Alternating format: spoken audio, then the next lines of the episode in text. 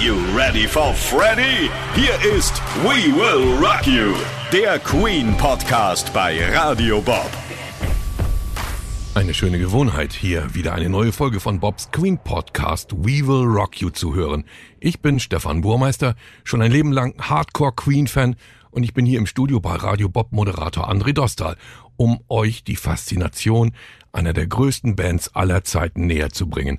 André kann inzwischen genau wie ich die Queen-Diskografie vorwärts und rückwärts aufsagen. Hallo André. Hallo Stefan. Äh, rückwärts würde ich jetzt mir noch nicht zutrauen, aber vorwärts kriege ich, glaube ich, langsam wirklich hin. Und ich weiß auch, dass wir in unserer letzten Folge das Studioalbum Jazz von 1978 mit dem Hit Bicycle Race und das erste Live-Album Live Killers von 79 behandelt haben.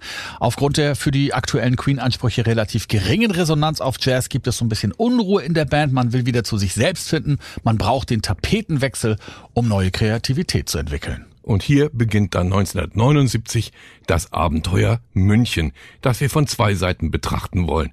Nämlich aus der Sicht der gesamten Band mit den nächsten gemeinsamen Studioalben und völlig unabhängig dazu mit dem Fokus auf Freddie Mercury, seine Soloprojekte und seine extrem ausschweifenden Jahre in München, von denen damalige Zeitzeugen aus München heute noch berichten. Extreme Partylöwen sind Freddie und seine drei Kollegen bereits seit der Release-Party zum Album Jazz, die am 31. Oktober 78 in New Orleans stattfindet. Es nehmen an dieser Halloween-Party alle weltweiten Führungskräfte von EMI teil, mehr als 100 Journalisten, insgesamt mehr als 400 Gäste, zusätzlich fast 100 rekrutierte Straßenkünstler und etliche Damen, mhm. die die Aufgabe haben zu strippen und sich in den Hinterzimmern um die Plattenmanager zu kümmern. Ah ja. Mhm. Mhm. Weitere dekadente Details möchte ich hier nicht weiter erwähnen. Gut. Diese Party ist aber noch nichts gegen das, was Freddy in München noch alles auf die Beine stellen wird. Aber sie sorgt dafür, dass unsere vier Protagonisten am nächsten Morgen auf der offiziellen Pressekonferenz geistig überhaupt nicht und körperlich nur ein ganz kleines bisschen anwesend sind.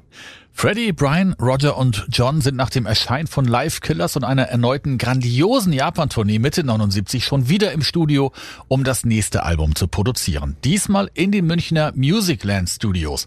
Wir erinnern uns, ne, aus steuerlichen Gründen dürfen die vier nur noch eine kurze Zeit pro Jahr in ihre Heimat in England zubringen. Musicland Studios. Bei dem Namen werden Musikfreunde wach. Diese Studios wurden 1969 vom Südtiroler Produzenten Giorgio Moroder gegründet und betrieben. Sie sind im Keller des Arabella Hochhauses in München-Bogenhausen untergebracht, in dem sich auch das Arabella Sheraton Hotel befindet, was für die Künstler natürlich einen enormen Vorteil hat. Und in diesem legendären Studio produzieren die größten Interpreten ihre Erfolgsalben. Um jetzt nur so ein paar Namen zu nennen. Led Zeppelin, Deep Purple, die Rolling Stones, die Scorpions, Elton John, das Electric Light Orchestra, Meatloaf, T-Rex, The Sweet, aber auch viele Disco-Stars wie Amanda Lear oder Donna Summer gehen hier ein und aus. Und für die nächsten Jahre eben auch Queen. Der Chef-Toningenieur in den Musicland Studios ist ein gewisser Reinhold Mack, von allen natürlich nur Mac ausgesprochen, der für die meisten hier produzierten Alben verantwortlich ist. Ganz besonders Freddy mag ihn und nennt ihn ein Genie. In dieser Zeit wird Freddy einer der engsten Freunde der Familie Mac und auch Pate des jüngsten Sohnes von Mac, der, wie soll das anders sein, Freddy heißt. Und nicht zufällig, sondern eben wegen Freddy. Mac wird auch zu einem der größten Freunde von Queen und produziert nicht nur deren neue Studioalben, sondern auch die Soloalben von Freddy, Brian und Roger. Er wird bis heute das fünfte Mitglied von Queen genannt. Technisch haben die Musicland Studios dank Reinhold Mack und Giorgio Moroder, der auch der Godfather of Dance Music genannt wird, die Nase ganz weit vorn. Die Studios gibt es aber heute leider nicht mehr. Nein, denn da ist jetzt wirklich etwas ganz Dummes passiert. Ja. Ende der 80er Jahre wird in diesem Stadtteil eine neue U-Bahn-Trasse gebaut und führt, deutscher Planung sei Dank, nur wenige Meter neben dem Arabella Hochhaus entlang und aufgrund der Erschütterungen durch die U-Bahn ist nun kein Studiobetrieb mehr möglich und die Musicland Studios sind seit diesem Zeitpunkt Geschichte. Hm. Auch jemand anderes sorgt für Erschütterungen in München und das ist Freddy, der Gefallen an der Münchner Disco-Szene und dem Partyleben bekommt. Insbesondere die Diskotheken und Clubs in München haben es ihm und vielen anderen Stars angetan, allen voran das Sugar Shack am Arabella Park, also ganz in der Nähe, das in der einheimischen Schickeria nur das Sugar, von Gästen aus dem Ausland nur das Shack genannt wird. Hier gibt es die schönsten Groupies der Stadt, die ihrerseits nur Einlass ins Sugar bekommen, wenn sie beim männlichen Sicherheitspersonal die eine oder andere, sagen wir mal, Prüfung ablegen. Okay. In München findet 1980 der erste Christopher Street Day, damals noch unter dem Namen Stonewall Demo statt. Und Freddy hat zu dieser Zeit bereits mehrere Wohnungen in München. Unter anderem wohnt er bei seinem damaligen Lebenspartner Winnie Kirchberger, dem Wirt der Gaststätte Sebastianseck am Sebastiansplatz. Er nimmt sich auch ein großes Apartment im Hotel Stolberg Plaza in der Stolbergstraße. Das hat seinen Grund, denn genau gegenüber wohnt seine Münchner Dauerfreundin, die Schauspielerin Barbara Valentin, in deren Wohnung sich die Münchner Schickeria zu teilweise sehr, sagen wir mal, ausschweifenden Partys trifft. Bei einer dieser Partys klingelt die Polizei an der Tür und Barbara setzt sich kurzerhand auf das Kokain, das sie gerade vorbereitet hat. Die Polizisten kommen mal rein, erkennen Freddie Mercury und lassen sich Autogramme von ihm geben, ehe sie die Wohnung einfach wieder verlassen. Es ist nicht verbürgt, was anschließend mit dem Kokain unter Barbaras Hinterteil passiert ist. Hm. Barbara Valentin ist eine gebürtige Österreicherin, die am Anfang ihrer Karriere hauptsächlich durch sehr offenherzige Filme, später aber auch durch Charakterrollen auffällt.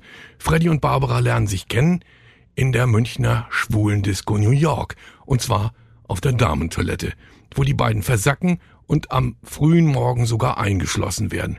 Freddy dankt später Barbara Valentin auf seinem Soloalbum für die gemeinsame Zeit in München mit den Worten Thank you for your big tits and misconduct. Was äh, übersetzt so viel heißt wie Danke für deine großen, naja, du weißt schon, und dein schlechtes Benehmen. Soloalbum ist ein ganz wichtiges Thema. Freddy hat schon seit einigen Jahren das Bedürfnis, Solo-Titel und ein eigenes Album in seinem ganz eigenen Stil zu produzieren.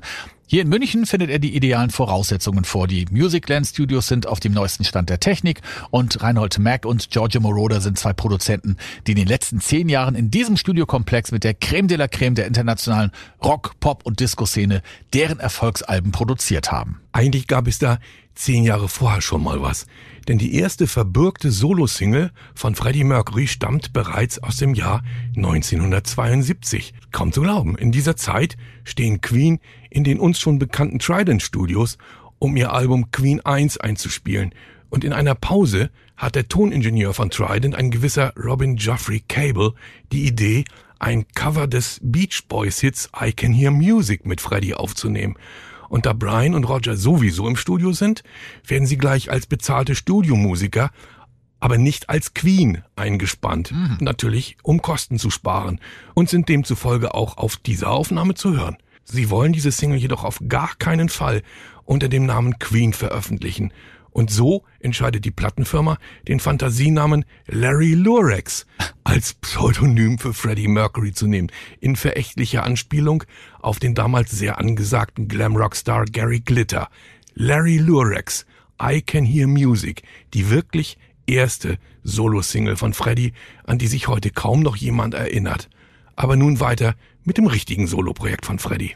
Ja, und das nimmt ganz schön viel Zeit in Anspruch. Freddy schreibt mehrere Jahre an allen Titeln. Schließlich sind auch seine drei Bandkollegen in München, um die nächsten gemeinsamen Queen-Studioalben zu produzieren. Dazwischen gibt's natürlich lange Tourneen um die ganze Welt und Freddy muss ja auch noch das Münchner Partyleben im Glockenbachviertel aufmischen.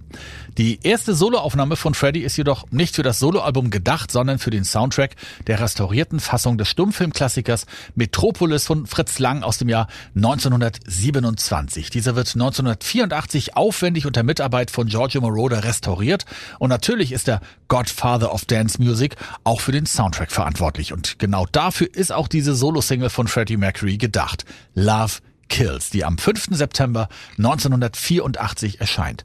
5. September? Na, da war was? Genau. Es ist Freddys 38. Geburtstag. Im Gegenzug für Freddys Beitrag zum Soundtrack dürfen Queen später Ausschnitte von Metropolis im Video zu ihrem Megahit Radio Gaga verwenden. Der Text von Love Kills, Liebe tötet, bohrt sich durch dein Herz, Liebe tötet, reißt dich auseinander, ist durchaus als Hinweis auf Freddys Beziehungschaos in München zu verstehen. Ein Jahr später, an seinem 39. Geburtstag, sollte dieses Chaos ausgerechnet im Rahmen seiner Geburtstagsorgie den Höhepunkt finden. Freddy der fleißig an den Titeln seines Soloalbums gearbeitet hat und aufgrund seines Fables für die Disco-Musik reichlich Synthesizer-Sound einsetzt, nimmt dieses natürlich in den Musicland Studios auf, und zwar unter der Leitung von Genie Reinhold Mack, dem fünften Queen-Mitglied. Entgegen landläufiger Meinungen sind Brian, Roger und John musikalisch überhaupt nicht an diesem Album beteiligt, sondern ausschließlich deutsche Studiomusiker, allen voran der sehr bekannte deutsche Schlagzeuger Kurt Kress, der es verständlicherweise als unter seiner Ehre empfindet, mit einem Drumcomputer zu arbeiten und deswegen viele der schon vorher von Freddy und Mac vorbereiteten Drumparts durch Overdubbing ersetzt. Erst später werden Brian und Roger ihrerseits bei Überarbeitungen und Neuaufnahmen von Freddys Solo-Songs, die in posthume Queen-Alben aufgenommen werden, dann auch die Gitarre und das Schlagzeug spielen. Das Album soll ursprünglich wie ein Titel darauf Made in Heaven heißen, aber kurzfristig entscheidet sich Freddy für einen anderen Titel als Titelsong und so heißt dieses Album dann Mr. Bad Guy, also Herr Bösewicht. Zu diesem Zeitpunkt kann auch niemand wissen, welche schicksalhafte Bedeutung der ursprünglich geplante Titel Made in Heaven noch bekommen wird. Freddy nimmt sogar mehrere Songs mit Michael Jackson auf, von denen nur einer veröffentlicht wird, allerdings tatsächlich erst 30 Jahre später. Das Album erscheint am 29. April 85 und verkauft sich einige hunderttausend Mal und kommt damit an die Queen-Maßstäbe überhaupt nicht heran. Aber indirekt schon ein bisschen, denn es haucht der Band und ihren Alben wiederum neues Leben ein. Denn wenige Monate nach der Veröffentlichung von Mr. Bad Guy spielen Queen ihren allergrößten legendären Live Aid Auftritt in Wembley. Mehr zu Live Aid gibt's in der übernächsten Bobcast äh, Podcast Folge. Nach Freddys Tod 1991 werden einige seiner Solotitel auch ins Queen-Repertoire aufgenommen, zum Beispiel I Was Born to Love You. Die Single Living on My Own wird erst 1993 mit einem Disco-Remix zu einem Nummer 1-Hit. In den Liner Notes, das sind die Begleittexte in den Plattenhüllen oder in den Booklets von den CDs, dankt Freddie, Brian May, Roger Taylor und John Deacon sogar dafür, dass sie sich nicht in sein Album eingemischt haben und widmet dieses Album seinen vier Katzen. Tom, Jerry, Oscar und Tiffany. Ich habe eine Katzenallergie, wenn ich das jetzt schon alleine vor Augen habe. Kribbelt mich schon in der Nase. Er als großer Katzenliebhaber hat bis zu seinem Tod zehn Katzen mit den weiteren Namen Miko, Romeo, Dorothy, Goliath, Delilah und Lily und eine elfte namens Tarzan, die aber bei Barbara Valentin wohnt. Aber zurück zu den Ausschweifungen in München. Eine davon findet im Rahmen eines Videodrehs zum gemeinsamen Queen-Titel It's a Hard Life vom 84er Queen-Album The Works statt. Dieses Video wird in den Münchner Ari-Studios in direkter Nachbarschaft zu Freddys geliebter türkischer Männersauna gedreht. Der ganze Dreh erinnert an eine riesige venezianische Karnevalsparty und ist eine einzige dekadente Party, in der alle Gäste in fantasievollen Kostümen auftreten. Freddy in einem als Krabbenkostüm bekannt gewordenen Outfit mit ständigem Perückenwechsel. Seine drei Bandkollegen wirken während des ganzen Videos nur wie verlorene Statisten. Der ganze Dreh ist nur auf Freddy fokussiert. Lediglich Freddys WG Freundin Barbara Valentin hat anscheinend ihren Spaß. Allerdings klappt die Versorgung mit Drogen nicht so wie geplant, denn Barbaras und Freddys Dealer wird bei der Beschaffung von Nachschub in Holland festgenommen. Während der Drehpausen empfängt Freddy draußen seinen Münchner Lebenspartner Winnie Kirchberger und verschwindet mit diesem mal eben in der türkischen Männersauna nebenan. Und man glaubt es kaum, Brian empfängt eine Geliebte, die er sich hier in München hält, trotz Frau und Kindern zu Hause. Wer hätte ihm das zugetraut, ne? Brian. Ja, und dieser Videodreh ist noch gar nichts gegen Freddys 39. Geburtstag am 5. September 85. Dieser soll ursprünglich in der Münchner Nobel Disco P1 stattfinden, aber da der Türsteher dort bei einem Besuch nur Freddy einlassen will, nicht jedoch Barbara und Winnie, entscheidet sich Freddy jetzt für den schwulen Club Henderson als Location. Freddy bittet seine Geburtstagsgäste, darunter natürlich alle seine Lover, in schwarz-weißen Drag-Klamotten auf der Party zu erscheinen. Außer Freddy selbst. Der erscheint äußerst maskulin in einer breitschultrigen Militärjacke mit Orden und Strass besetzt. Zu den Gästen gehören auch die Band Frankie Goes to Hollywood, Boy George und Steve Strange, Frontmann der Gruppe Visage. Viele der Gäste haben die Rückseiten ihrer Hosen herzförmig ausgeschnitten hm. Und ihre nackten Hinterteile mit Lippenstift bemalt. Barbara zum Beispiel mit einer Rose. Queen-Gitarrist Brian May erscheint im Hexen-Outfit mit einem großen Damenhut und langen grünen Fingernägeln. Freddy lässt für seine Geburtstagsparty das Henderson komplett umbauen. Statt des ursprünglichen plüschrosa Interieurs muss alles gegen eine schwarz-weiße Einrichtung und Dekoration getauscht werden.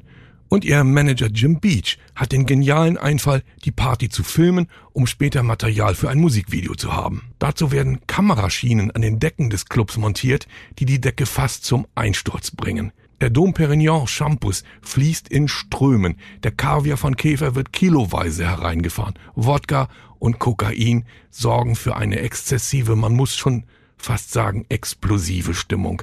Und so kommt es tatsächlich zu einer Explosion. Und zwar zwischen Freddy und seinem Lover Winnie Kirchberger, der sich verständlicherweise über Freddys Liebhaber, darunter auch seinen nächsten festen Lebenspartner, den Friseur Jim Hutton, echauffiert. Denn ausgerechnet dieser Jim Hutton ist auch Gast auf Freddys Party. Dieser Streit, bei dem Kirchberger auch einen 20.000 Mark teuren Diamantring verliert, den Freddy ihm gerade erst geschenkt hat, ist der Anfang vom Ende der Beziehung und der Ring wird nie wiedergefunden. Aber im, im Film in Bohemian Rhapsody, Stefan, ne? Da wird doch irgendwie deutlich, dass die übrigen Bandmitglieder das Ganze nicht so toll fanden, diese, diese, diese wilden Partys. War das in Wirklichkeit gar nicht so? Also es ist so, mit, mit Ausnahme von John, der eigentlich immer der anständige, zurückhaltende Typ war, konnten auch Roger und Brian anständig feiern. Man mhm. denke natürlich an die schon erwähnte legendäre Halloween-Orgie in New Orleans. Aber man wollte mit diesem Kinofilm natürlich nicht nur einen familienfreundlichen Film schaffen, sondern hat sehr wahrscheinlich auch aus Eigenschutz nicht alles wahrheitsgemäß in den Film gepackt, sondern Aha. abgemildert. Denn immerhin sind Brian und Roger ja heute glückliche Familienväter und Ehemänner. Ach so, okay. Ja, und da nun die Kameras im Henderson einen Großteil der Orgie aufgezeichnet haben, entscheidet Freddy einige Tage später nach Sichtung des Filmmaterials, dass dieses zum Musikvideo seines Solotitels Living on My Own werden soll. Mehr noch, auch das Video zum Queen-Titel One Vision wird aus diesem Party-Filmmaterial zusammengeschnitten. Die bekannten Videoproduzenten Rudi Dolezahl und Hannes Rossacher, die auch den ehemaligen deutschen Musiksender Viva gegründet haben, lassen noch 2000 Meter Film mit Komparsen in England nachdrehen. Und zwar deswegen, weil Brian, Roger und John ja, schon wieder in England sind und jetzt keinen Bock mehr haben, für die zusätzlichen Dreharbeiten nochmal nach München zurückzukommen. Kann in England, ja, werden zunächst einige Szenen des Videos verpixelt und zwar die mit den nackten Tatsachen. Und gerade deswegen wird das Video The Mother of All Parties genannt. Ich glaube, es gäbe noch Material für mehrere Stunden von Freddy und Queen in München. Podcasts. München ist auf jeden Fall stolz darauf, in der Zeit von 79 bis 85 zum Lebensmittelpunkt des größten Frontmannes aller Zeiten geworden zu sein. Und deswegen sind zum 40. Jubiläum dieser Zeit viele Veranstaltungen in München geplant, so zum Beispiel eine große Ausstellung mit Fotos, Gemälden, Dokumenten und Memorabilia. Dazu wird es Auftritte von Coverbands und Lesungen geben aus dem Buch Mercury in München von Nicola Bardula. Es ist auch geplant, dass Freddie sein eigenes Denkmal in München bekommt, ähnlich wie in Montreux. Eine Freddie Mercury Straße gibt es schon in München. München. Ja, Stefan, wie machen wir im Podcast weiter? Ganz einfach, André. Wir bleiben noch eine Folge in München. Gute Idee. Wir haben uns nämlich in dieser Folge ja hauptsächlich um Freddy in München gekümmert, aber die gesamte Band war ja während dieser Zeit auch Dauergast in den Musicland Studios. Und deswegen befassen wir uns in der nächsten Folge mit den Queen-Produktionen zwischen 1980 und 85, also den Alben The Game, Flash Gordon, Hot Space und The Works weiterhin mit der Zusammenarbeit mit David Bowie und den Soloprojekten von Brian und Roger während dieser Zeit und natürlich auch dem Queen eigenen Studio in Montreux am Genfer See. Sag mal, André, singst du eigentlich in der Badewanne? Ja, wieso soll ich in der Badewanne singen? Nee. Nee, aber mach ich nicht. aber Freddy tut das ah. und schreibt dabei einen der größten Hits für Queen. Welchen? Das erfahrt ihr auch beim nächsten Mal. Ich weiß es. Das glaube ich dir sofort. Aber wir verraten es jetzt nicht. Nein. Das war We Will Rock You, der Queen Podcast bei Radio Bob. Mehr davon jederzeit auf radiobob.de und in der MyBob App für euer Smartphone. Hier gibt's übrigens auch Musik von Freddie, Brian und Co. nonstop in Bobs Queen Stream. Radio Bob, Deutschlands Rockradio.